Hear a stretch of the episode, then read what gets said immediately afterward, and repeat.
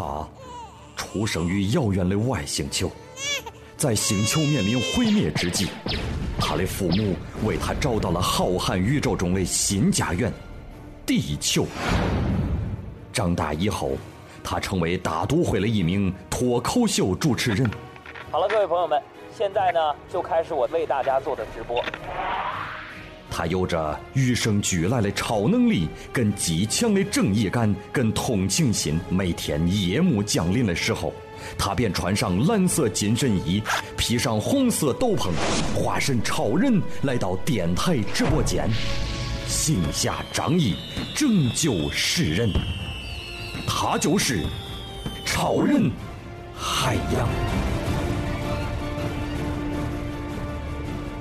我是超人海洋，你有什么问题，我来帮你解决。我的任务就是解救全人类，你准备好了吗？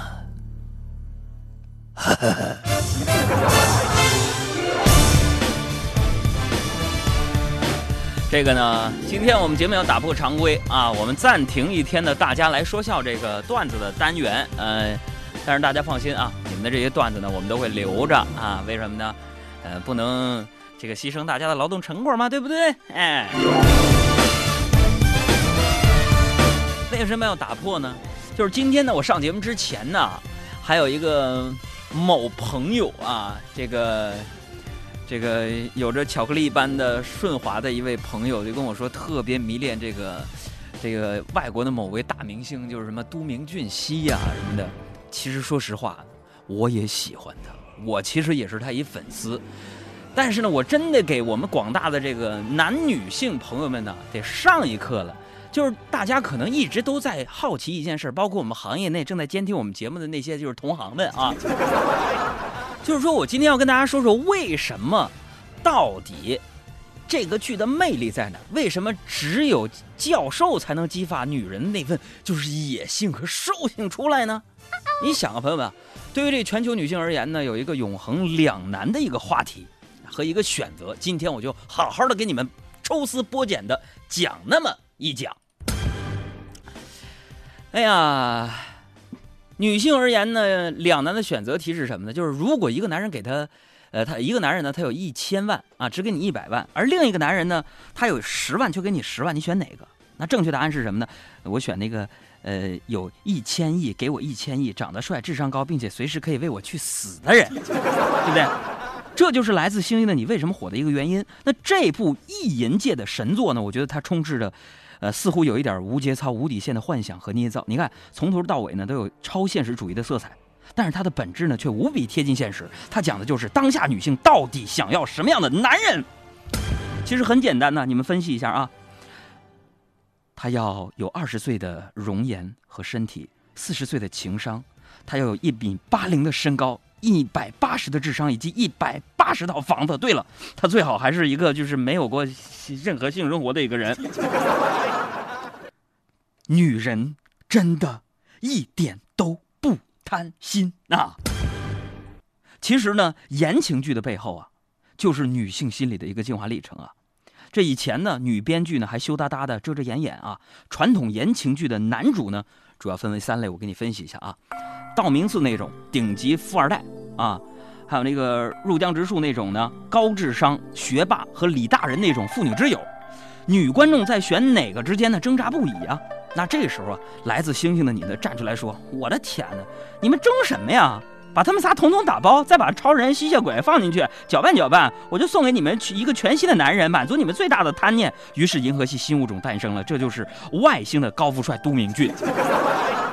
你看啊。他家呢，就是有一座博物馆，唯一困扰就是，价值连城的古董实在太多了。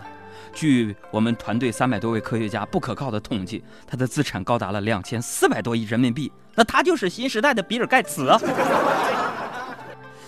你看他动不动呢拽拽这文言文啊，扯什么三纲五常，念什么四书五经，穿着一个古装撩拨万千少女的春心，啊，他精通天文。医学、历史、地理、文学、哲学、社会知识结构全方位无死角，他比我都强，他就是达芬奇呀！他有瞬间移动、眼神爆灯、让时间停止等花式的一个绝技，那他就是钢铁侠呀，朋友们啊！这古今中外呢，宇宙男性所能拥有的最优秀的特质，集中到了一个人身上啊！下手之狠，用力之猛，口味之重，令人发指。你不觉得很眼熟吗？像不像九零后脑残文啊？但为什么九零后的那个脑残文只能被吐槽，而来自星星的你被膜拜成神作？为什么呢？它可以让我们很多这样的啊纯情的少女和老少女，看剧的时候一边说，还能再扯淡点吗？然后一边念教授，干爹不要啊！为什么只有都教授才能激发我们地球上女性的那种激情呢？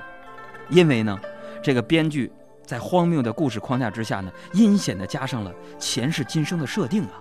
他有接地气的生活场景、文艺范儿的台词和毁三，就是不是毁三观，就是正确的三观啊。都教授呢不是天生而降的，对不对？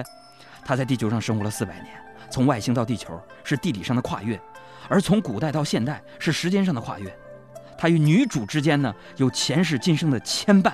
他从一个有恋童癖啊（括号那时候少女版的钱颂玉出生年份是两千年）哈哈哈，说你整晚御姐控啊。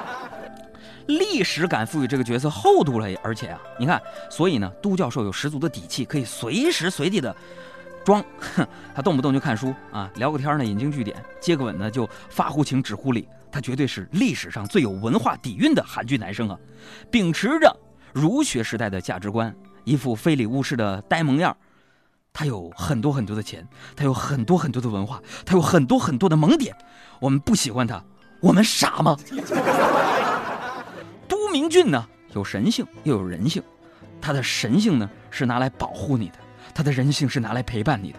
以前韩剧的男主呢，都是非常入世的，他拥有世俗当中你所希望拥有的一切，而杜明俊呢突破了世俗的局限，人类的局限，他既出世又入世，真正打动女性观众的，或许并不是他哪哪个条件，而是他所有的特异功能，只是拿来保护和讨好所爱的人。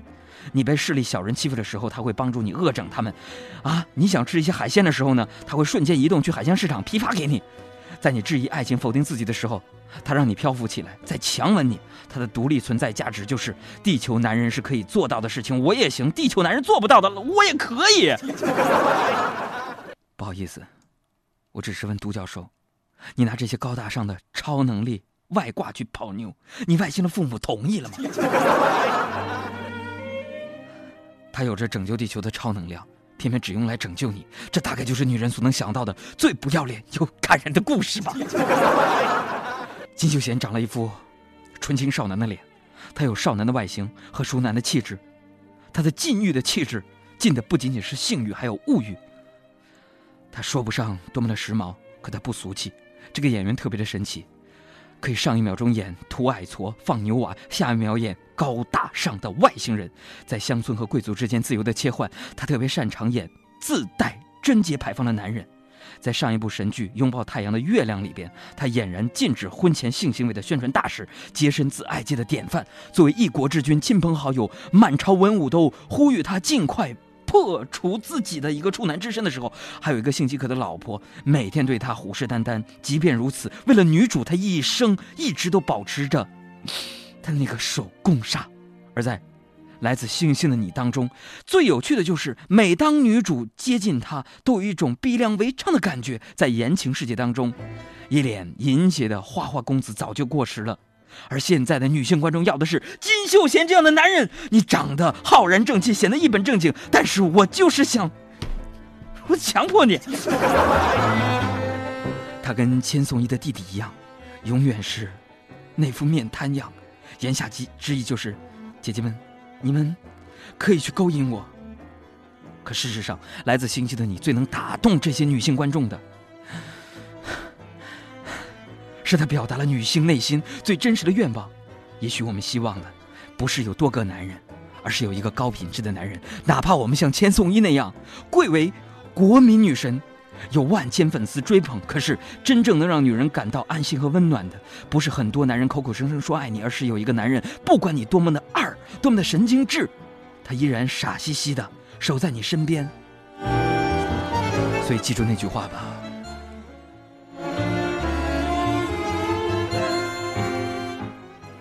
我所拥有的最了不起的超能力，就是让时间冻结。